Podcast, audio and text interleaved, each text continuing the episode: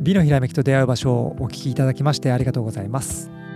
番組の運営をしております斉藤と申します。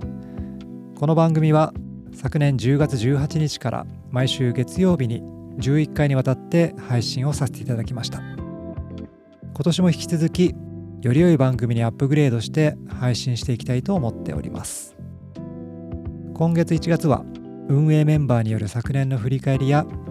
企画検討の様子を配信しながらできる限りリスナーの皆様の声を集めてブラッシュアップしていきたいと思っております。引き続きお付き合いいただけると幸いです。今年も美のひらめきと出会う場所よろしくお願いいたします。